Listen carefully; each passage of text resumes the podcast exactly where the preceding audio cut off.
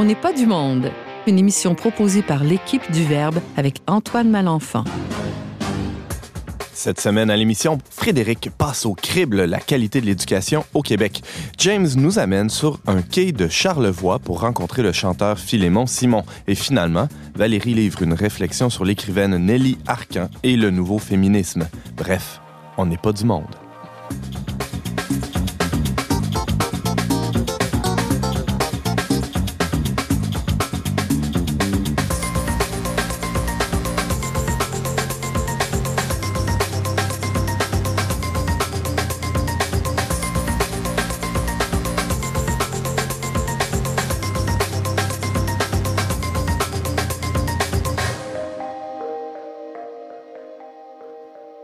Bonjour tout le monde, bienvenue à votre magazine culturel catholique. Ici Antoine Malenfant, je suis rédacteur en chef pour Le Verbe Média et euh, j'ai le bonheur de vous accompagner pendant la prochaine heure avec mon équipe de chroniqueurs. Et je commence, euh, tiens, à vous présenter Valérie.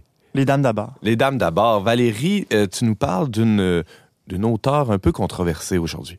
Oui, Nelly Arcan, euh, dont on souligne le dixième anniversaire de décès ces semaines-ci, donc qui a été euh, une auteure controversée, qui a beaucoup parlé de l'intimité féminine, de la sexualité, du rapport au corps. Alors, euh, beaucoup de choses euh, au menu pour, euh, pour ta chronique. Avant toi, on va entendre Frédéric Franqueur. Bonjour, Frédéric. Bonjour, Antoine. Frédéric, tu t'intéresses à la qualité de l'éducation, toi? Oui, oui, ça m'arrive. pour ou contre? très pour. ah oui, plutôt pour. Bon, ben bravo. tu as lu un rapport assez intéressant sur ce sujet-là de la qualité de l'éducation au Québec. Oui, c'est un rapport qui est sorti le 25 septembre, qui a été mené par l'Institut du Québec. On en reparlera plus tard, si tu veux. Là, ah, je veux, que qu'est-ce que ça, c'est qui ça, l'Institut du Québec? Mhm. Puis ça met un peu les balises par rapport à ce dont on parle beaucoup ces temps-ci concernant la pénurie d'enseignants, pénurie qui va d'ailleurs, euh, qui est appelée à s'accroître. Mhm. Puis qu'est-ce qu'on peut faire aussi pour euh, contrer deux des grands fléaux, disons-le, de l'éducation québécoise, le décrochage et la sous-diplomation? OK. Ben, on va prendre des notes aussi en t'écoutant. et James Langlois, salut. Salut Antoine. Et t'es pas, euh, pas un, simple co-animateur aujourd'hui, tu nous présentes une, chronique. Maintenant, ça fait longtemps. Hein. Je suis content d'être là parce que j'ai eu une superbe entrevue avec un, auteur, compositeur, interprète québécois, euh, Philémon. Redis-le vite. Hein. Auteur, compositeur, interprète. T'es bon. Puis euh, voilà, c'est donc j'ai hâte de vous présenter ça. Donc Philémon Simon à découvrir dans les prochaines minutes. James Langlois, oui, euh, vous savez, hein, dans les dernières semaines, j'ai commencé à vous, euh, à vous dire qu'on avait lancé notre, notre, notre émission en balado-diffusion sur toutes les plateformes, Apple Podcast, Google, etc. Mais euh, j'invite les auditeurs qui veulent nous envoyer aussi un message. Si vous allez sur notre, le site de notre podcast, c'est anchor, a n c h o .fm barre, oblique ONPDM. c'est toute la page de notre balado. Puis, c'est possible de laisser des messages audio. Ah si jamais il y a un auditeur qui a envie de s'enregistrer, d'enregistrer un message vocal et de nous le donner, ça serait agréable. On pourrait même le passer à l'émission. Sinon, ben, c'est toujours possible de nous écrire des questions, des commentaires à onpdm.com. Merci, James.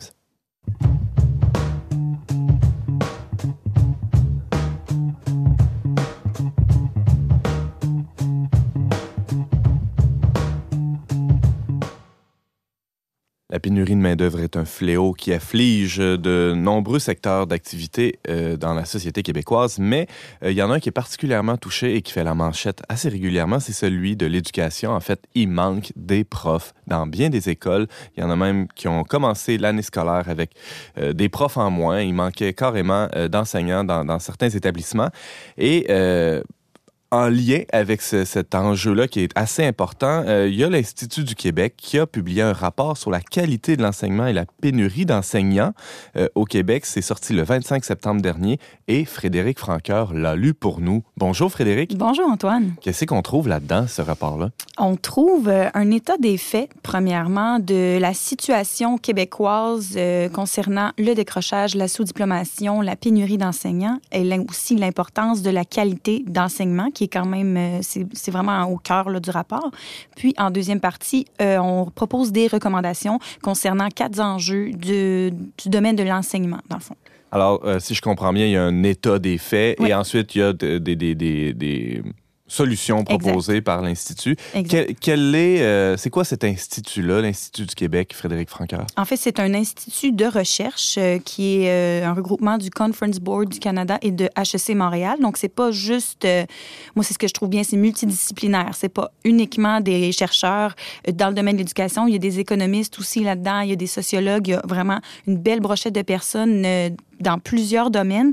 Donc, c'est des gens qui font des recherches euh, à saveur sociologique pour aider le gouvernement. Parce que comme euh, souvent on l'oublie, mais on ne devrait pas l'oublier, le gouvernement base plusieurs de ses directives, directions, lois sur beaucoup, beaucoup de recherches euh, canadiennes et internationales. Donc, c'est comme ça le, le but de l'Institut du Québec. James? Ouais, c'est ce qu'on appelle dans le monde anglophone un think tank. C'est comme euh, des groupes justement d'intellectuels qui s'occupent de produire du savoir pour orienter les, les décideurs. Moi, je savais pas que ça existait au Québec, là, mais là, j'ai découvert ça.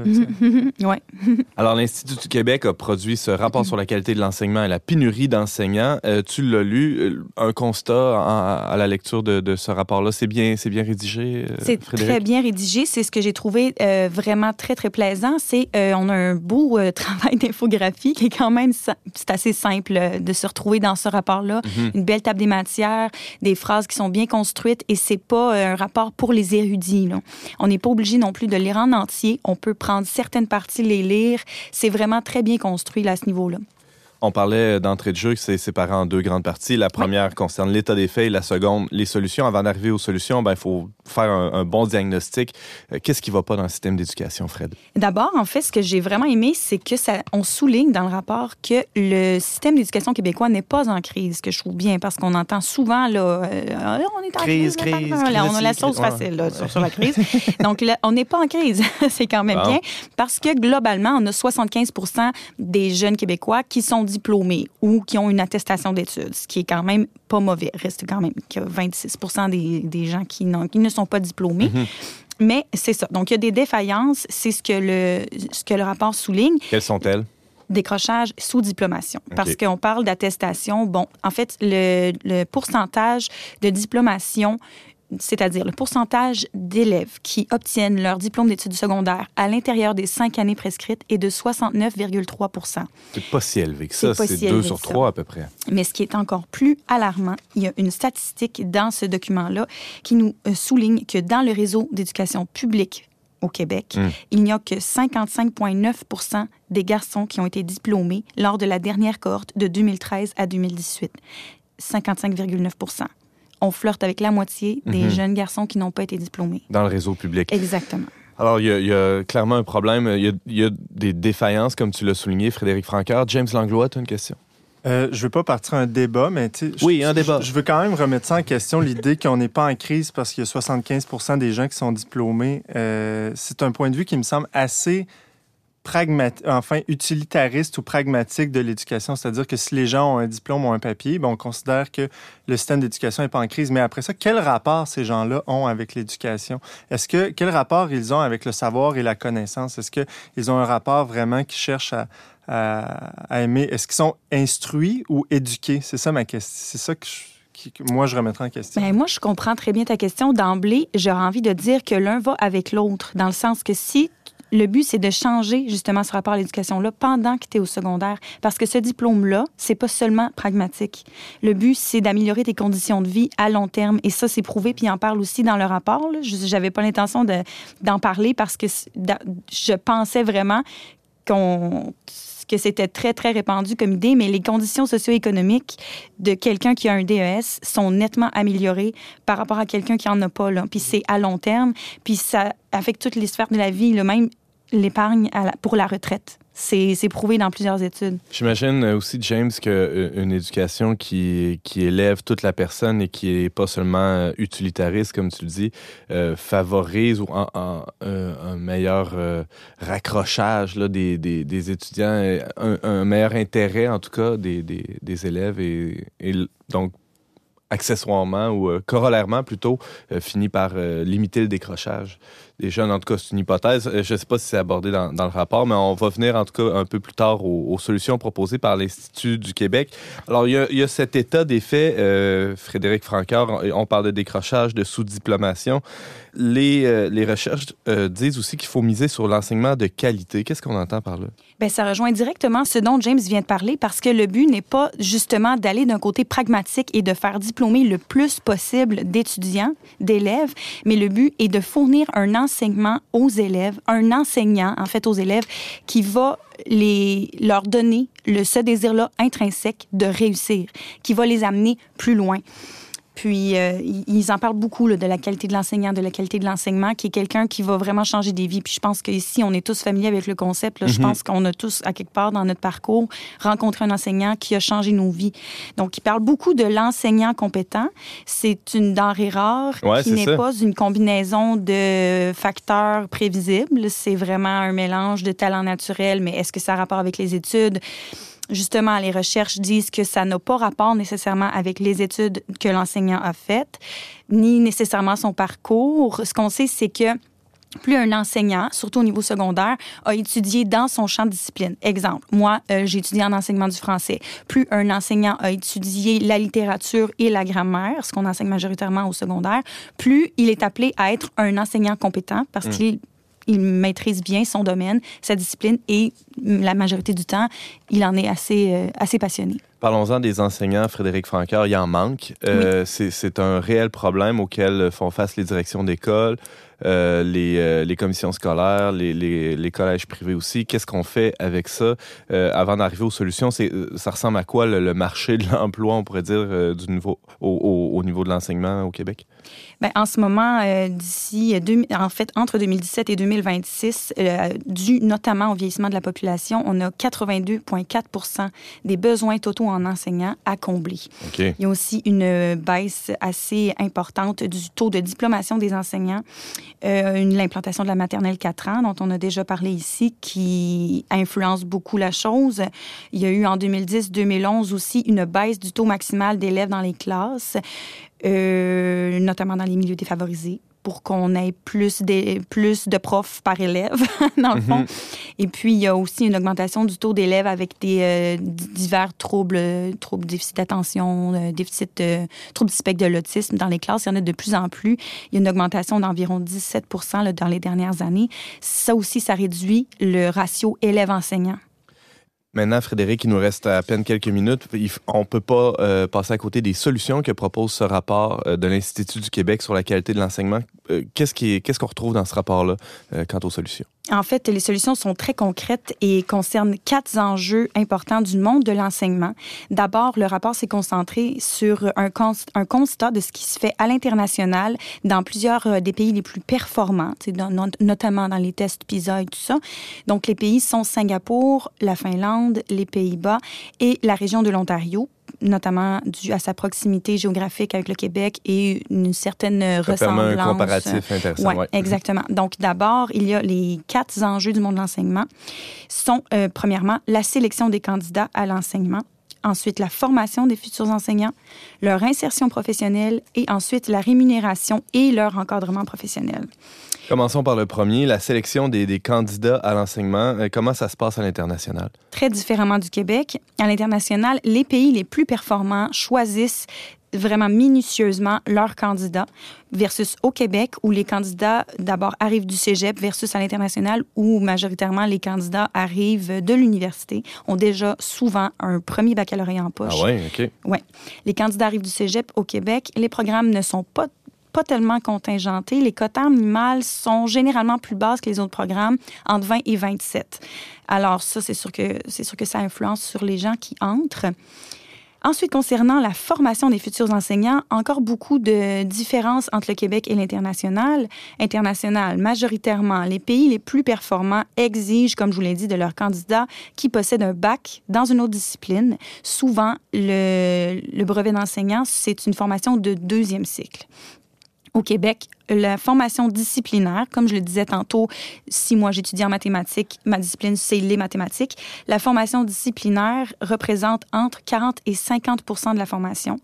Si, ce qui veut dire environ deux ans d'études à temps plein versus trois ou quatre ans à l'international. Ça fait quand même une bonne différence. Est-ce qu'il est question de la formation continue dans, dans ce rapport-là? Est-ce qu'on euh, on propose, par exemple, de, de, de, de, soutenir un peu plus la formation continue des profs au Québec? Définitivement. En fait, on propose de ramener la formation continue euh, euh, sous la responsabilité du ministère de l'enseignement et de l'éducation et de l'enseignement supérieur, que ce soit lui qui s'occupe vraiment de mettre sur pied de la formation continue, puisqu'en ce moment, cette tâche-là incombe aux commissions scolaires et c'est assez défaillant.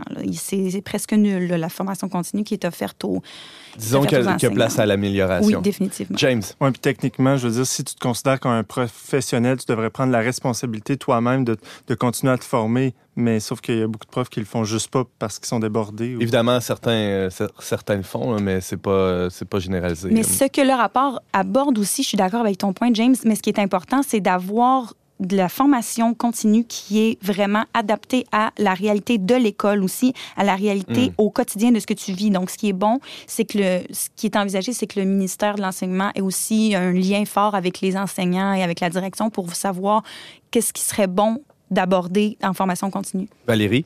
J'imagine aussi qu'on apprend plus facilement quand on a déjà une expérience en classe qui est réelle. On, à ce moment-là, on se pose des vraies questions, puis on est peut-être plus réceptif là, aux différentes formations qui, qui vont être offertes. Définitivement. Puis c'est vraiment un très bel hasard que tu parles de ça parce que c'est une des choses qui, euh, qui est mentionnée à l'international souvent. Mais par, si je me souviens bien, c'est en Finlande ou à Singapour.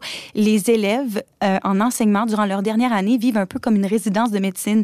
Il y a des, euh, des écoles secondaires universitaires, entre guillemets, qui accueille des, des, futurs étudiants qui sont en stage pendant un an, qui sont mentorés par quelqu'un, puis qui vivent vraiment la première année d'enseignement, rémunéré d'ailleurs, hmm. comme étant un peu un laboratoire d'apprentissage. Parlons-en de la rémunération. Il nous reste une petite minute. C'est le dernier point, la, la, la, solution, la dernière solution proposée par l'Institut du Québec dans son rapport sur la qualité de l'enseignement, mais non la moindre. Qu'est-ce qu'on propose là-dedans? Bien, en fait, c'est euh, étonnant. Moi, je m'attendais à ce que les enseignants québécois soient moins bien rémunérés euh, que les autres, euh, que, que, ceux à l'étranger, mais mais non, c'est dans la moyenne. On ah parle même que, oui, c'est vraiment dans la moyenne.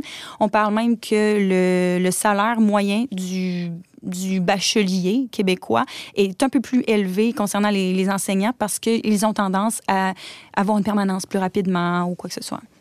James? Est-ce qu'il parle d'ordre professionnel? On parle d'ordre professionnel. Le, le, hum, rapport ne recommande pas officiellement l'implantation d'un ordre professionnel. Le rapport se concentre plutôt sur, en fait, la centralisation de la gestion de l'éducation par le ministère. C'est tout le temps qu'on avait. Frédéric Franqueur, merci beaucoup. Merci. Tu nous parlais du rapport sur la qualité de l'enseignement et la pénurie d'enseignants, euh, un rapport qui a été produit par l'Institut du Québec, qui est sorti en septembre dernier. Et euh, on aura le plaisir de t'entendre encore régulièrement à On n'est pas du monde. À la prochaine. À la prochaine. Il me tenait sur ses genoux sur le banc du piano blanc et le ciel était rempli de lumière. Les murs tremblaient à genoux, j'ai prié beauté de sang pour ne jamais être une bête, c'était hier. Ciel de tremblement de terre qui tombe sur moi enfant.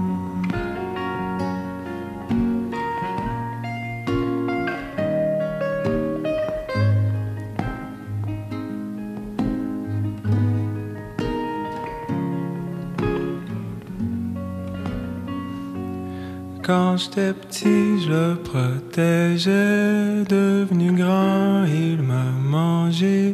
J'ai pas su fermer ses yeux de colère.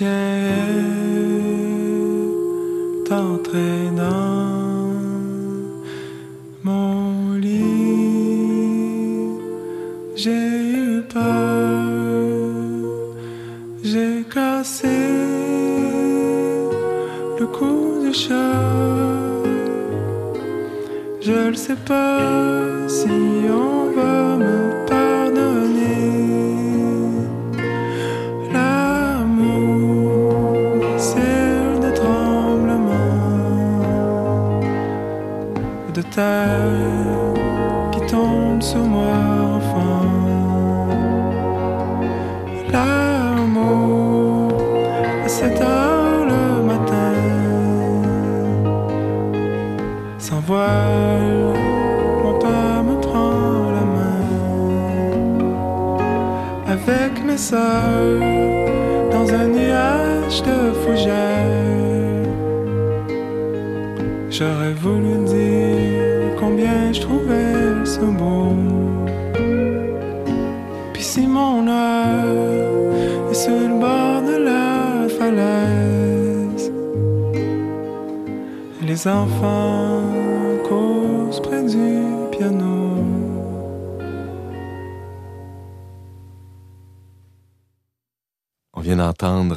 Philémon Simon avec la chanson Le chien, le coq, le cheval.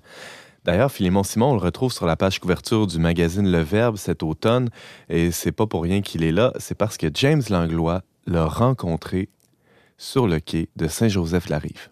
Ouais, je pensais jamais euh, que ça irait jusque-là. En fait, euh, je savais qu'elle allait donner un spectacle à l'île aux coudes, juste en face de Saint-Joseph-de-la-Rive. Puis là, euh, j'essaie d'avoir une entrevue avec lui. Puis moi, j'étais tout disposé à me rendre où, où lui, euh, euh, où ça lui conviendrait. Puis il m'a donné rendez-vous là, sur le quai euh, de Il y a le traversier hein, qui part Ouais, de ça. Charlevoix pour aller sur l'île. ouais. Puis c'est Saint-Joseph-de-la-Rive, c'est dans son album Pays, c'est le lieu où il nous amène, c'est le lieu par excellence. Mhm. Euh, c'est le lieu où il a vécu lui-même comme enfant d'ailleurs.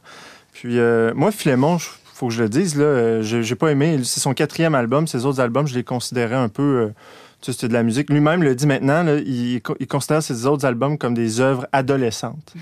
Parce que, bon, c'est un peu comme un dandy, il parle beaucoup de ses histoires amoureuses, ses échecs amoureux. Et là, quand j'ai commencé à découvrir un peu son album Pays, il, était, il est complètement ailleurs. Là, je me suis dit, oh, il s'est passé quelque chose. Euh, Il s'est vraiment passé quelque chose, probablement dans sa vie aussi. Et euh, j'ai lu quelques entrevues. Et là, il parlait justement de sa quête d'identité, de ses racines. C'est très présent dans l'album, tout ça. Et ça m'a frappé beaucoup de son lien avec sa grand-mère dont il parlait. Et là, j'ai eu comme une intuition. Je me suis dit, euh, ce gars-là a vécu une espèce de cheminement presque spirituel. Mhm. Et je me suis dit, j'aime- j'aimerais creuser ça davantage avec lui. C'est ce que j'ai fait. Et t'es pas seulement allé prendre quelques notes euh, durant l'entretien, euh, t'as enregistré aussi ce- cette discussion-là que vous avez eue et on va aller en, é- en- en écouter quelques extraits.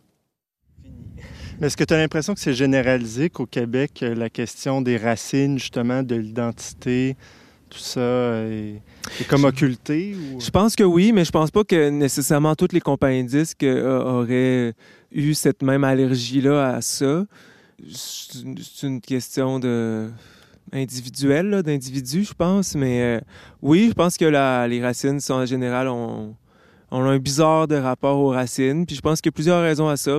Il y a, une- sorte de violence qui se fait par rapport à notre propre passé. En tant que colonisé, on a toujours un peu l'impression que c'est peut-être mieux ailleurs parce que finalement, on- a un boss au-dessus de nous autres. C'est- une bizarre de situation. Maintenant, on s'entend que le Québec, je veux dire, est assez euh, autonome, puis tout ça, puis ça va bien. Mais je pense que le, le- le- les, les- les restes euh, de la colonisation se fait quand même sentir. C'est quelque chose qui, je pense, doit être traversé. Ça s'efface pas nécessairement. Ça s'enfouit peut-être, mais ça s'efface pas. Faut le traverser pour arri- arriver justement à, une prise de parole réelle en tant que peuple. Puis euh, euh, devenir un sujet aussi. Puis quand tu deviens un sujet, tu, euh, ben justement, tu, peux plus facilement sortir tu sais, de la violence parce que tu tu te vois plus comme une victime, puis tu vois plus les autres comme un oppresseur, tu, vois comme tu te vois comme quelqu'un qui peut apporter quelque chose. Puis je pense pas qu'on est rendu tant que ça là en tant que peuple au Québec. Ça fait que quand on regarde en arrière, on efface un peu à mesure les racines. Je pense que Je pense aussi que quand il y a eu la Révolution tranquille, euh, puis qu'on a mis le clergé de côté, le clergé à cette époque-là, je veux dire, il a fait du bien, il a fait du mal. Puis là, je parle, au fond, je parle pas de la Bible à ce moment-là, là, je parle de l'institution. Euh, c'était quand même, à mon avis, j'étais pas là, mais ce que j'ai l'impression que c'était, que c'était aussi les gardiens de la mémoire. Beaucoup, je pense qu'ils travaillaient là-dessus. C'était eux autres qui avaient les registres, c'était eux autres qui, qui avaient souvent le savoir même. Là. Puis j'ai l'impression qu'il y a quelque chose qui a été jeté à ce moment-là. Il y a des choses qui étaient sûrement nécessaires à jeter pour qu'il y ait une évolution au Québec, mais il y a beaucoup de choses qui ont été jetées qui n'étaient pas nécessaires, comme entre autres un rapport aux racines. Puis même un rapport au spirituel en tant que euh, rapport à quelque chose de qui va au-delà de soi, qui va au-delà de l'ego d'ailleurs, je veux dire, euh, moi je suis pas suis pas nécessairement quelqu'un de religieux, mais je trouve qu'il y a beaucoup de choses in- intéressantes dans ce qui est de la spiritualité. Puis je veux dire, une des premières choses avec la religion, euh, mettons, on peut dire catholique, c'est quand même, je veux dire, c'est un contact direct, continuel avec quelque chose qui nous dépasse. Puis ce rapport-là me semble important pour euh, entrer dans le beau, pour sortir de la cage de l'ego, puis tout ça. Là. Sortir de la cage de l'ego, euh, c'est euh, c'est sa grand-mère, à Philémon Simon, qui l'a beaucoup aidé à, à faire ce pas-là. Euh, James Langlois, c'est un peu ce qu'il raconte aussi un peu plus tard dans l'entrevue. Oui, puis juste avant, je voulais revenir parce qu'au début de ce segment-là, hein, il parle de sa compagnie de disques, donc ça lui a demandé beaucoup de courage parce que tout ce travail de quête identitaire l'a emmené à faire cet album auquel il s'attendait pas du tout. Puis sa compagnie de disques, Bon Sound, en fait, a, a comme reculé quand ils ont vu ça. Eux autres, ça les intéressait pas, puis c'est pour ça qu'on est parti sur, cette question-là. Mais euh, oui, sa grand-mère, euh, qui est très présente dans l'album, il a même enregistré hein, sa grand-mère. Peut-être qu'on peut aller écouter un extrait de- d'une chanson qu'elle rapporte, qu'elle chante elle-même. Les éboulements, boum boum boum, sont amusants, boum boum boum, et c'est gaiement, boum boum boum, que l'on s'y rend, boum boum boum. Au bout du quai, boum boum boum, le cœur est gai, boum boum boum. Donc, Philémon euh, s'est promené dans Charlevoix euh, tout le long de la production de son disque avec son propre système d'enregistrement. Puis là, il a libéré la parole de sa grand-mère et il a libéré sa propre parole à travers ses, ses- ses chansons. Euh, D'ailleurs, euh, je vais le laisser euh, vous raconter un peu que- quel rôle a eu sa grand-mère et euh, cette partie, cette, toute cette région de, de Charlevoix dans sa vie, dans son identité. Ta grand-mère, c'est une Simon. Si j'ai c'est une. Simon, C'est un peu pour ça que tu as, pris ce Ouais, nom d'artiste-là. Oui, c'est ça. Eux autres, ils étaient six filles euh, dans la famille, à l'auberge Beau Séjour là-bas. Puis, euh, vu qu'ils étaient six filles, ben le nom s'est perdu. Fait que je ne sais pas trop pourquoi, mais il y, a un moment donné, il y a une dizaine d'années, j'ai eu envie de m'appeler Flémon Simon, puis je l'ai juste gardé là, finalement. Mais je pense que là, je commence à le comprendre un peu. C'est que j'étais attiré par. J'avais envie de creuser particulièrement ces racines-là. Peut-être que je vais aller plus loin, puis je vais creuser d'autres racines après, mais pour moi, Saint-Joseph-de-la-Rive, c'est, euh, tu sais, quand je parlais un rapport au, plus grand, à quelque chose qui me semble transcendant, au beau, au sublime, ben, je sais pas exactement où ça a commencé. Ça a peut-être commencé quand j'avais euh, six mois, mais ce qui est le plus palpable pour moi, c'est mon rapport à ici, où, euh, ben, comme tu vois, c'est, c'est pas mal grand, là. L'espace est, est- est- est assez infini. En tant qu'enfant, en tout cas, pour moi, ça faisait changement de, d'autres genres de paysages. Il y, avait juste beaucoup qui se passait pour moi ici quand, en tant qu'enfant. La nature est toujours changeante. Euh, euh, puis ma grand-mère qui, qui avait beaucoup la foi aussi. Ah qui- ouais? Qui m'a, oui, oui, était très, très, très croyante. Ben, très, je sais pas si ça se calcule, là, mais au fond, c'était quelque chose de Vous- vous central dans sa vie. Vous voyez des signes de ça concret dans sa vie? Ben, elle était juste, oui, elle était, je veux dire, c'était au centre de sa vie. C'était pas à Ah, côté, là, c'était complètement au centre de sa vie. Elle, ça, s'est beaucoup développé, je pense d'ailleurs, dans un rapport à la nature cette fois-là, parce que quand elle allait, souvent elle allait à l'église toute seule le matin, puis c'était la dernière de la famille, puis là elle se promenait à travers les champs pour se rendre à l'église, puis puis après ça, ben, rentrait dans l'église, puis elle trouvait ça beau. Puis je pense que c'était un moment où, euh, justement, où elle sentait une grande liberté à l'intérieur d'elle. C'était un moment qui lui appartenait aussi. Je pense qu'elle n'était pas obligée de répondre aux attentes des autres, euh, d'aller, euh, je sais pas trop quoi, s'occuper des poules ou je sais pas, là, mais... euh, fait que ça y a toujours euh, resté, puis elle nous l'a beaucoup transmis, ça. euh, bon, à travers l'amour, elle parlait beaucoup de l'amour, la charité, puis mais aussi l'émerveillement par rapport à la nature, puis à la beauté de la nature.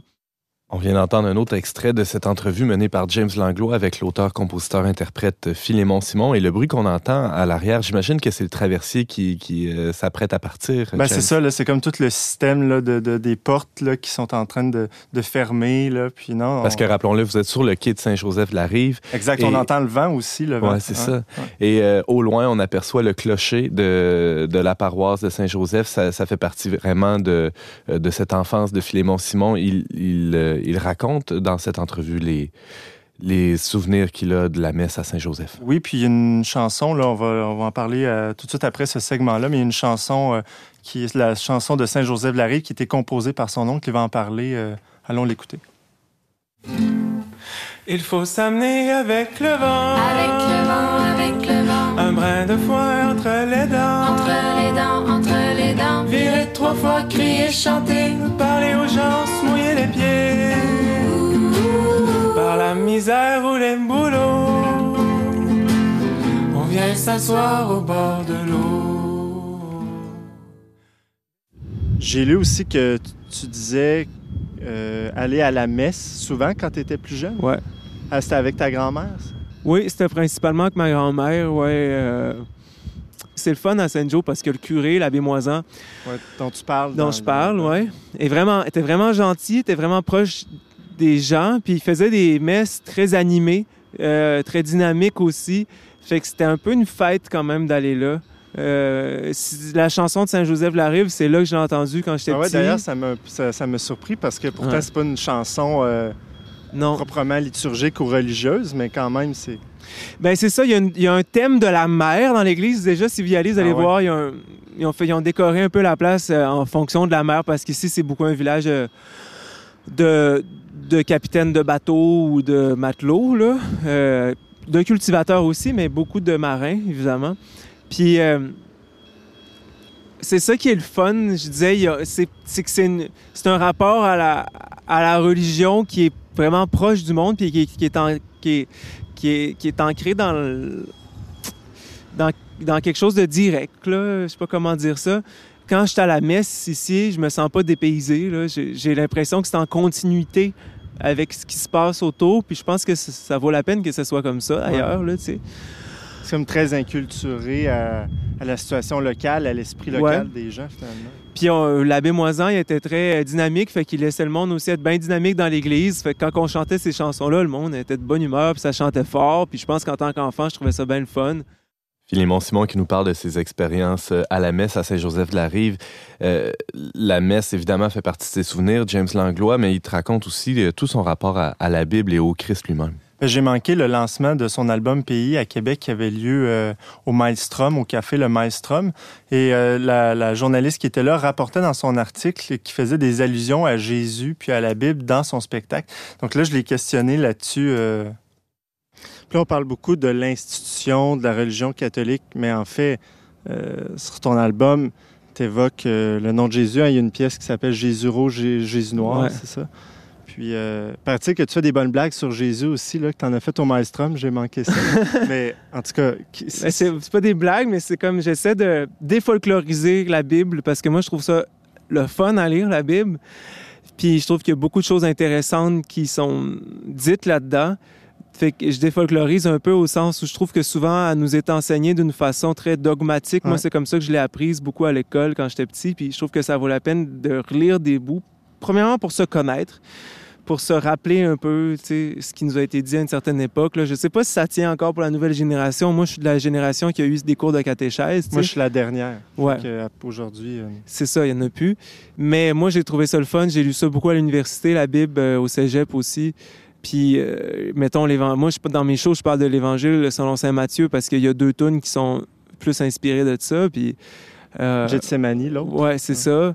Je trouve que, par exemple, ce moment-là où, euh, où Jésus euh, demande à ses amis de l'aider, puis que ses amis l'aident pas, qu'il demande à Dieu une réponse, puis que Dieu il envoie pas de réponse, puis que tout d'un coup, il comprend que il a sait sa mission, il sait ce qu'il a à faire. Il a- il- c'est déjà à l'intérieur de lui. Il a juste à. Maintenant, il faut qu'il le fasse. C'était peurant, mais il faut qu'il le fasse. Puis il va le faire, puis il va le faire seul d'ailleurs. Je trouve que, euh, en tant qu'humain, euh, par rapport à juste notre rapport à la mort, tu sais, on est tous quand même aux prises avec ça. Euh, mais par rapport aussi à notre vie, c'est-à-dire faire des choses, créer, je veux dire là-dessus, il y a quelque chose que je trouve de super intéressant qui est très simplement dit dans la Bible. Puis généralement, c'est ça que j'essaie de défolkloriser un peu. Euh, Je sais pas si c'est le bon terme, mais je trouve ça drôle de dire ça parce que Présenter le Christ, l'Évangile, comme sous une réalité peut-être plus humaine, en fait, plus incarnée. Ouais, puis je le trouve très incarné ce bout-là par contre de Gethsemane, Euh, sauf que c'est rare que le monde le lise. Ouais. Fait que, mais quand tu le lis, je trouve ça, c'est ça, je trouve que c'est très incarné, mais c'est ça, j'ai envie de, ben, euh, tu sais, à la rigueur comme un sermon. c'est ça un sermon pour que si je comprends bien, c'est c'est comme un- une euh, une lecture là. un- un, un travail d'analyse. Ouais. Euh, c'est une analyse. euh, puis moi, j'essaie de faire une analyse de tout ça, mais pour le compter en histoire, puis pour dire ce que je trouve que moi, ça dit, ça. Puis, euh, dans le cas de la Bible, des fois, je trouve que ça vaut la peine. Premièrement, il y a des passages beaucoup plus difficiles à interpréter que celui-là. Lui, Je, je trouve que lui, il y a déjà quelque chose de très direct, là, mais je trouve que c'est ça qui est intéressant. Moi, moi quand moi, j'étudie les, livres à l'école, j'étudie les classiques, euh, puis c'est ça que je trouve intéressant, c'est de voir ce que ces livres-là ont à dire, mais pour le faire, il faut le lire, puis se demander euh, c'est quoi que ça veut dire dans ma vie? Je sais pas, en tout cas, je me répète un peu, là, mais je trouve ça, je trouve ça important de lire la Bible, parler de la Bible, mais pas de voir ça comme un, je sais pas, comme un objet distant. C'est quelque chose de très direct au fond. Ça parle de choses très directes. Il faut juste des fois passer l'étape de du fait que c'est des vieux textes, puis que des fois, il y a un style quelconque là, qui, qui, qui est peut-être pas euh, adapté à aujourd'hui, mais une fois que tu es, habitué à ça, je veux dire, ça parle d'aujourd'hui, finalement. Là. Fait que l'Ancien comme le Nouveau Testament, c'est, c'est- Saint Paul aussi, je veux dire, c'est très actuel, ce qu'il dit. Là. Fait que, tu sais, il faut juste, faut juste s'adapter au style. là. Mais moi, le style, de toute façon, pour de vrai, je le trouve beau, mais je veux dire, c'est chacun ses goûts. Mais moi, c'est ça qui m'intéresse, d'arrê- d'arrêter de voir ça comme une affaire compliquée. C'est, un, un livre, direct, il faut juste le lire. C'est beau ce qu'il dit Philémon Simon sur, euh, sur la Bible. Euh, il évoque un peu le, le Christ vit euh, bien des moments seul. Lui-même a un, un rapport à, à Jésus qui est, qui est assez in- intime, on pourrait dire, James Langlois. Ben, c'est drôle, puis vous allez voir un peu à la fin de- du prochain segment et le dernier, qui, je, je fais le, le rapport entre la, la pousse de ses cheveux et de sa barbe, puis son amour pour Jésus, parce que Philémon, avant, avait les cheveux courts, avait pas de barbe, puis là, tout d'un coup, son dernier album, les cheveux longs, tout ça, ce qui peut avoir l'air étrange, là, mais euh, lui-même le confirme, là, je pense que le fait de se rapprocher du Christ lui a donné le goût d'y ressembler. C'est qui, euh, personnellement, Jésus pour toi? Jésus, ben là, personnellement, ben c'est comme, c'est juste, c'est quelque, chose qui m'a toujours suivi. Fait que c'est une partie de moi, tu sais. C'est c'est dur à dire. Je, je m'en suis juste toujours fait parler. Puis à partir du moment où j'ai arrêté de m'en faire parler, je m'en étais tellement fait parler que euh, ça m'a suivi. J'essaie surtout, comme je dis dans mes, dans mes shows maintenant, je pense que le bout qui m'intéresse le plus de Jésus, c'est. C'est. euh, son rapport à son, écoute à ce qui venait de lui, ce qu'il avait en, puis là ben lui ça venait de Dieu là, mais ce qu'il a envie d'apporter, le travail qu'il fait pour quelque chose de plus grand. Tu sais, je veux dire, euh, il, se sacrifie pour laver les péchés du monde. Et donc il, a, mis, il a mis, il a donné à sa, il a pris sa vie pour apporter quelque chose qui était plus grand que lui, puis il est allé jusqu'au bout pour moi, ça, je trouve ça très, très inspirant. Comme je le dis, je pense. C'est difficile pour moi, mettons, mais je pense pas que je crois en Dieu. Euh, c'est difficile pour moi de dire ça parce que j'ai tellement grandi là-dedans qu'on dirait que euh, ça fait partie de moi. Mais, euh, mais en ce moment, ce que je trouve le plus inspirant, moi, c'est de lire l'histoire de Jésus puis, de voir ça comme un- une sorte d'exemple parce que c'est plus comme ça que je c'est plus comme c'est ça qui m'aide à faire ma vie plus qu'autre chose dis- disons. C'est ça qui va me pousser à créer Jésus, il s'est pas assis, là, il est allé, puis il est allé créer, justement. Il, a travaillé, il a pas niaisé. Ça, je trouve ça inspirant. C'est pour ça que tu t'es laissé pousser les cheveux barbe. oui, ben, j'ai fini par euh, me donner un petit air de Jésus. Ouais. à force d'y passer, ça, ça s'autoproduit. Ben, je me suis rendu compte que, je, je sais pas jusqu'à jusqu'où ça va, mais que oui, je me suis un peu projeté dans Jésus souvent. Puis je pense que c'est quelque chose d'ailleurs dont je, c'est intéressant de sortir, là, parce que je pense pas qu'il faut. Euh, je pense que le complexe de Jésus, là, c'est pas la meilleure chose à, à garder dans sa vie. Là. C'est beau d'être inspiré par Jésus, mais de se croire soi-même Jésus, c'est, c'est de Il y en l'imagination. a là. beaucoup à Robert à, Oui, c'est à la ça. santé mentale. de- Généralement, ça, ça s'associe ouais, avec euh, des, des psychoses qui tournent mal. là. Mais euh, ouais, fait que c'est c'est ce que j'ai à dire là-dessus. Ce qu'on vient d'entendre, c'est euh, la, la- la voix de Philémon Simon interviewé par James Langlois euh, sur le quai de Saint-Joseph-la-Rive. Merci beaucoup, James, de nous avoir euh, rapporté ces, ces très belles paroles de Philémon. Tout le plaisir est pour moi. Puis vous irez lire l'article papier. Euh, Il y a d'autres d'autres approches qu'on n'a pas abordées dans l'entrevue audio aujourd'hui. Tout ça sur le traitdunionverbe.com.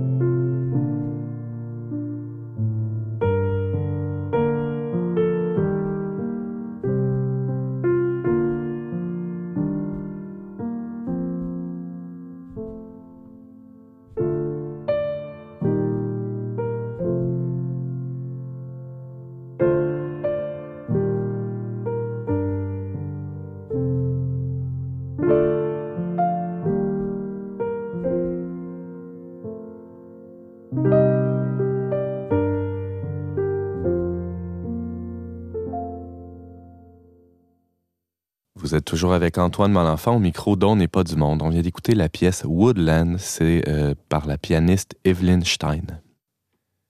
Le 24 septembre dernier, on commémorait le dixième anniversaire du décès de l'auteur Nelly Arcan, née Isabelle Fortier en 1973 et décédée euh, donc il y a dix ans, en 2009, à Montréal, d'une façon tragique. Pour euh, en parler, quelqu'un qui a quand même un certain intérêt pour, pour l'œuvre et pour la femme et, et pour tout le mouvement féministe aussi. Euh, Valérie Laflamme-Caron, salut. Oui, bonjour. Tu t'intéresses à ça, ces choses-là, toi? Bien sûr, et il y a dix ans, au moment de, de la mort de Nelly Arcan, j'avais publié un billet de blog sur le site euh, je suis féministe.com et je l'ai relu là, pour préparer ma chronique. Ah et oui? je dois admettre que j'assume encore euh, ce que j'avais écrit dans ce texte. Le monde a changé en disant, mais Valérie Laflamme, pas tant que ça, c'est ça? Même mon regard sur Nelly Arcan, euh, spécifiquement, là, n'a pas changé. J'ai beaucoup évolué à travers le féminisme euh, et Mhm. j'en suis, je m'en suis distancée là, dans, dans les dernières années. Mais euh, Nelly Arcan, c'est une femme pour laquelle j'avais beaucoup de compassion. Euh, j'ai lu l'ensemble de ses livres euh, qui étaient, ma foi, très horribles. Donc, je pense que c'est pour ça que c'est entre autres une personne qui dérangeait beaucoup parce Mhm. qu'en apparence, elle avait des sujets racoleurs. Euh, par exemple, son premier roman, Putain, était une autofiction dans laquelle elle relatait ses expériences d'escorte euh, dans des appartements euh, à Montréal. Et puis, euh, on pourrait croire là, qu'on révélerait des détails scabreux et qu'on irait titiller le lecteur, là, mais c'est Mhm. complètement le contraire qui se produit. C'est euh, anti-érotique, finalement. Ah, complètement, Mhm. complètement. C'est une écriture qui est euh, brutale, à la fois chirurgicale, euh, qui va vraiment exposer une euh, souffrance et aussi une aliénation. Euh, le style peut être euh, difficilement accessible là, pour euh, certaines personnes ou certains pourraient ne pas l'apprécier. Mais quand elle est dans l'autofiction, on est vraiment dans une narration qui, avec peu de ponctuation, elle va aller d'une association à l'autre. Il y aura des, des répétitions, mais on a vraiment l'impression de, de plonger dans son esprit. Et puis, oui, son esprit était malade. Euh, elle en parlait souvent. Donc, euh, D'ailleurs, euh, Valérie, si tu permets, faisons un pas en arrière et regardons l'œuvre ou, la vie plutôt de, Nelly Arcan de plus glo- globalement, dis-je. C'est quoi son parcours? Qu'est-ce qu'elle a produit dans, dans sa vie assez courte, somme toute? Euh, ben, en fait, c'est euh, c'est une vie assez courte, une vie littéraire euh, qui a été brève mais intense. Son premier roman a été publié en 2001. Euh, c'était pas censé être un roman, c'était d'abord un écrit qu'elle avait rédigé dans le cadre d'une psychothérapie. Elle avait beaucoup parlé de la folie dans ses études littéraires à l'UCAM. Son mémoire de maîtrise portait d'ailleurs sur ce thème-là, la folie des femmes et la littérature. Donc, Putain l'a fait connaître au grand public. Elle a été reconnue en France très rapidement parce que le roman a été euh, publié aux éditions du Seuil, ce qui est quand même euh, prestigieux là, euh, pour un premier roman. Ben ouais. Euh, ensuite, elle a publié Folle, qui parlait davantage de la pornographie au sein du couple. Et elle fait aussi mention d'un avortement. Là, c'est un des points culminants du roman. Ensuite, elle va délaisser un peu l'autofiction avec À ciel ouvert, où elle aborde la question de la chirurgie plastique. Et finalement, dans Paradis clé en main, qui a été publié après son décès, c'est vraiment la question du suicide là, qui est abordée là, de D'ailleurs, elle, elle euh, a tenté à ses jours euh, et c'est comme ça qu'elle est décédée en 2009 euh, par suicide, euh, Valérie. Exactement. James Langlois. Donc, si j'ai bien compris ce que tu dis, autofiction, ça veut dire que tout ce qu'elle raconte, elle elle l'a vécu, là, donc l'escorte, euh, le fait d'être escorte, l'avortement, tout ça, elle a vécu ça? Euh, il peut y avoir une mise en récit, donc des choses qui sont grossies, qui sont amenées. Là, c'est pas un livre documentaire.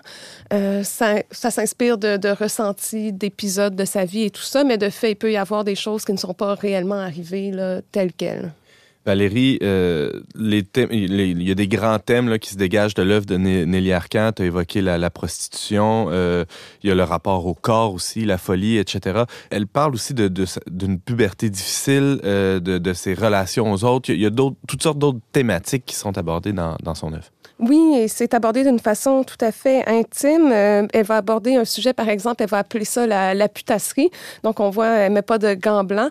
Et elle, elle voit ça comme une fatalité. Ça correspond probablement à son expérience de vie aussi, parce que quand on, on vit plusieurs années de prostitution, certainement, ça change notre rapport aux autres, euh, notre rapport à soi-même et aux hommes plus spécifiquement. Euh, elle va parler de sa vie familiale, du fait que quand son corps s'est mis à changer à travers la puberté, elle, elle a eu l'impression que ça, ben, ça forcément, ça influençait son, son rapport aux autres. Il semblerait que son père ne désirait pas sa mère et que elle, elle en est venue à diviser les femmes en deux catégories qu'elle va appeler les schtroumpfettes et les larves. Donc, euh, c'est complètement, euh, c'est pas des archétypes auxquels j'adhère forcément, mais je pense que de, so- de son point de vue à elle, euh, c'était forcément la réalité, parce que quand on s'inscrit dans cette logique de consommation de la sexualité, euh, ben à part séduire euh, et conquérir et euh, rechercher sa valeur à travers le regard d'autrui. En fait, c'est ça, ça nous condamne à faire ça, à toujours être dans le regard des autres. Donc, forcément, ça, ça peut que, que dépérir et nous amener vers la mort. Et puis, dans cette logique de consommation-là, ben, la femme doit être toujours plus désirable. Elle va avoir recours à des artifices. Donc, je comprends qu'il y a de, de quoi devenir folle. Alors pour elle, les, les- peut-être pour préciser, là, les schtroumpfettes, c'est celles qui, euh, qui euh, ne vivent que pour susciter le désir masculin et les larves, tout à, à l'opposé, sont celles qui n'ont aucune initiative personnelle dans, dans cet éveil-là du désir de l'autre, c'est ça? Exactement. Et en dehors de ça, il n'y a rien. Mm. Euh, D'autres archétypes qu'elle va évoquer dans son roman Folle, euh, c'est euh, la non-existence des femmes châtaines dans la pornographie. Elle va faire l'observation qu'il y aura le plus souvent des blondes ou des brunes. Et elle, comme femme châtaine, ne se retrouve pas euh, ben, dans ces deux modèles-là, si je peux dire. Là. Donc ça, c'est quelque chose qui va... euh, l'inquiéter, la, la bouleverser d'une certaine manière, parce que pour elle, euh, elle a tout mis en œuvre à travers sa vie. Puis c'est ça, je pense, qui a suscité la controverse pour incarner cette espèce d'idéal euh, fantasmé de, de l'objet sexuel. Là. Euh, puis c'est ça que les gens n'appréciaient pas, parce qu'ils avaient l'impression qu'elle était hypocrite, que d'un côté, elle dénonçait euh, ce à quoi elle adhérait, entre guillemets, mais je pense que si on la lit bien, on peut voir que c'est pas quelque chose qui la, qui la rendait puissante, Nelly Arcan. Euh, c'était plutôt quelque chose qui l'anéantissait.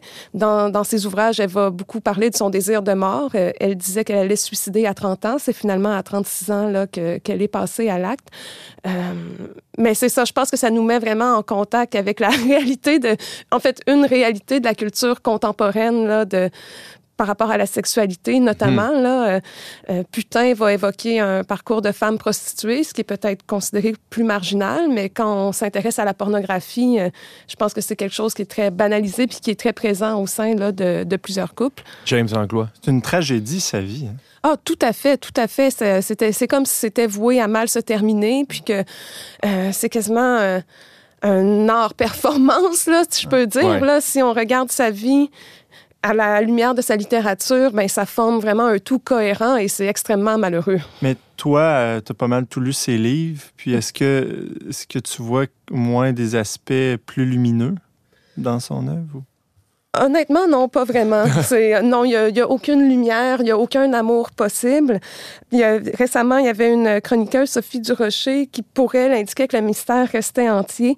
Euh, on lui reprochait... euh, en fait, elle se demandait comment une femme qui misait autant sur son hypersexualisation pouvait dénoncer euh, celle des jeunes filles et comment pouvait-elle être obsédée par son apparence et dénoncer la dictature de l'apparence. Mais en fait, pour moi, c'est pas un paradoxe. Euh, Je fais un parallèle avec euh, une personne qui pourrait être alcoolique, par exemple, et par ailleurs être euh, un génie littéraire et être capable de décrire là, dans, dans tous les détails là, son, sa propre autodestruction à travers l'alcoolisme. Mhm. Ben, cette personne pourrait produire des ouvrages euh, tout à fait stupéfiants sur l'alcoolisme et décéder des suites de son alcoolisme.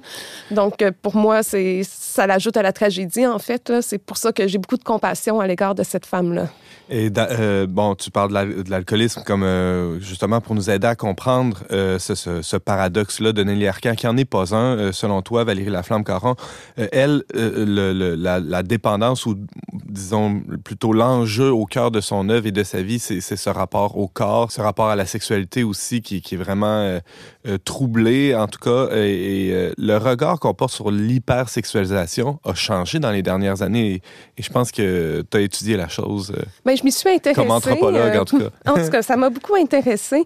Même moi-même, quand j'étais adolescente, au moment où Nelly Arcan a publié ses, ses premiers ouvrages, j'étais interpellée par l'hypersexualisation qu'on retrouvait dans, dans les médias, dans la culture populaire. Et moi, j'ai pas été en contact avec d'autres visions de l'amour, de la sexualité de la vie humaine euh, que celles qui étaient par la culture populaire. Euh, juste à temps que, que je rencontre des gens qui m'ont fait connaître l'Église. Donc, euh, donc ça m'intriguait, ça me fâchait et tout ça. Puis, euh, quand je suis allée chercher à propos de ça, il y avait une recherche, euh, par exemple, de l'American Psychological Association euh, qui recensait les conséquences de ce phénomène-là. On parlait de dépression, d'anxiété, de troubles alimentaires, de, problèmes de dépendance et même de dépersonnalisation. C'est ce qui peut arriver quand on a un vide intérieur qui va se créer, étant donné qu'on n'existe pas pour soi, mais seulement à travers le regard des autres, on peut devenir complètement aliéné. On peut dire que le- les, les conséquences de l'hypersexualisation sont semblables, peut-être à un degré différent euh, euh, des conséquences de- de- d'une agression sexuelle? Ben tout à fait. C'est comme si les industries du sexe, euh, ce qu'on va appeler la culture du viol, aussi la réalité des agressions sexuelles et la culture hypersexualisée, Qu'on retrouve abondamment dans la pornographie, ouais. oui, dans, dans la pornographie, mais aussi dans, dans la culture populaire, Mhm. dans les émissions grand public et tout ça. C'est c'est comme si ça propose pour les femmes un seul, une seule façon d'entrer en relation avec le monde.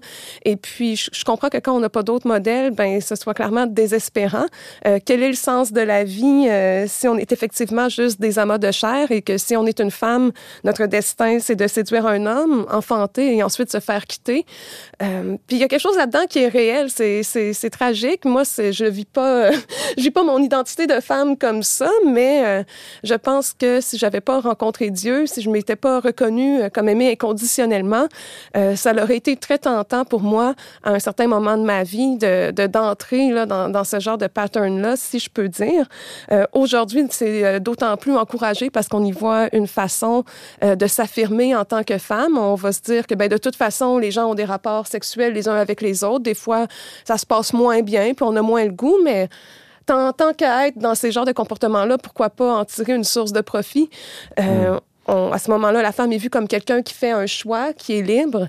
Euh, et puis, on va, euh, les personnes qui vont critiquer la prostitution vont pouvoir être traitées de putophobes, par exemple, Mm. et on va déplorer le slut shaming. Donc, ça devient difficile, euh, même dans les milieux féministes actuellement. Là, il y a une certaine, en fait, il y a des tensions là, entre celles qu'on va appeler les féministes intersectionnelles et les féministes Qui font, qui abolitionnistes. font la promotion euh, d'un côté du, du travail du sexe. hein. C'est, je mets des guillemets là, comme, comme étant une, une possible émancipation même de la femme, alors que de l'autre côté, on, on souligne à quel point euh, il y, a- il y a des comportements ou il y a des enjeux qui sont destructeurs pour, pour la femme elle-même à travers la prostitution. Alors Valérie, le, le, le sens même de l'hypersexualisation a changé, ou du moins le regard qu'on porte sur ce phénomène-là a changé dans les dix dernières années depuis le, décès de Nelly Arcan. Oui, il y a des chercheurs qui ont même parlé de panique morale, comme si on, s'inquiétait en fait de choses qui ne sont euh, qui ne sont pas importantes ou qui sont une espèce de fantasme là, de, de l'esprit, alors même que les conséquences de l'hypersexualisation ont été documentées euh, par des chercheurs en psychologie notamment, mais aussi en sexologie. Euh, c'est devenu extrêmement euh, moral. euh, la- on va parler de travail du sexe parce qu'on va considérer que les femmes qui sont dans la prostitution ont fait forcément un choix éclairé. Mhm. Euh, et ça va être même être une façon pour elles de, de gagner du pouvoir dans leur vie. Euh, Alors que la réalité est drôlement plus complexe et, non, et non. sombre et puis, même. euh, et puis les données existent, Ouais, là, c'est ça. donc à mon avis, c'est pas questionnable. Cela dit, je lisais récemment qu'il y a 30% des hommes au Canada qui ont déjà consommé une fois dans leur vie au moins là, de, de la prostitution. Euh, donc moi, ça, ça m'a beaucoup étonné. Là. Un homme sur trois, euh, je trouve ça euh, surprenant. C'est pas quelque chose qui, dont on discute là, en société. Au party de Noël, non, hein, pas souvent, non. il me semble, Mhm. non. Puis euh, je peux comprendre que si on est un peu condamné à être dans des milieux où ce genre de pratique-là est valorisé, ça peut devenir euh, excessivement déprimant. Mhm. Euh, moi, je me considère chanceuse. Là, les enjeux de la pornographie, euh, de, la pornographie, de la prostitution et plus généralement des industries du sexe, c'est un, un sujet qui n'est pas tabou, je pense, dans, dans les communautés chrétiennes. On est conscient que c'est une réalité avec laquelle on peut être en contact et puis Mhm. euh, on, on essaie là, de... Et qui porte atteinte Oui, euh, foncièrement à la dignité de la personne, La la, femme en premier, oui. Oui, la dignité de la personne, puis aussi l'homme dans, dans, dans son rôle d'homme et d'époux au sein du couple, et plus globalement là, sur la possibilité même de l'amour ultimement. Mhm. Là. Puis euh, moi, si j'étais pas en contact avec ces personnes-là qui ont euh, cette réflexion-là, puis ce désir d'être meilleur finalement, ben, je comprends tout à fait là, qu'on qu'on peut en venir là, à s'enlever la vie, là, euh, parce qu'il n'y a pas de possibilité Mhm. autre. Là. Alors, euh, Valérie Laflamme-Caron, tu revenais en fait sur, le parcours de Nelly Arcan, sur son œuvre, surtout sur les enjeux et les questions que son œuvre soulève en rapport au féminisme, euh, au rapport au corps, à l'hypersexualisation. Merci beaucoup d'avoir été avec nous et on aura le plaisir de t'entendre encore comme chroniqueuse à On n'est pas du monde. Merci. Merci.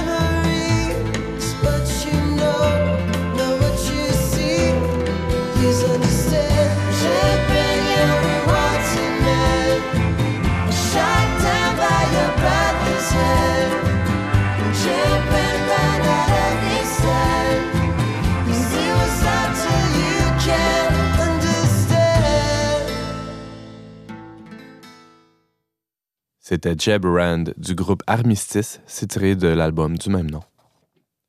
Cette semaine, Frédéric Francoeur passait au crible la qualité de l'éducation au Québec. James nous amenait sur un quai de Charlevoix pour rencontrer le chanteur Philémon Simon et Valérie livrer une réflexion sur l'œuvre de Nelly Arcan et sur l'hypersexualisation. Merci beaucoup, chers auditeurs, d'avoir été avec nous. On vous invite à réécouter nos émissions sur toutes les bonnes plateformes de balado-diffusion. On se retrouve la semaine prochaine, même heure, même antenne, pour un autre magazine dont n'est pas du monde. Aux choix musicaux, James Langlois, à la réalisation technique, Yannick Caron, à l'animation, Antoine Malenfant. Cette émission a été enregistrée dans les studios de Radio Galilée. On remercie le Fonds Roland Leclerc pour son soutien financier.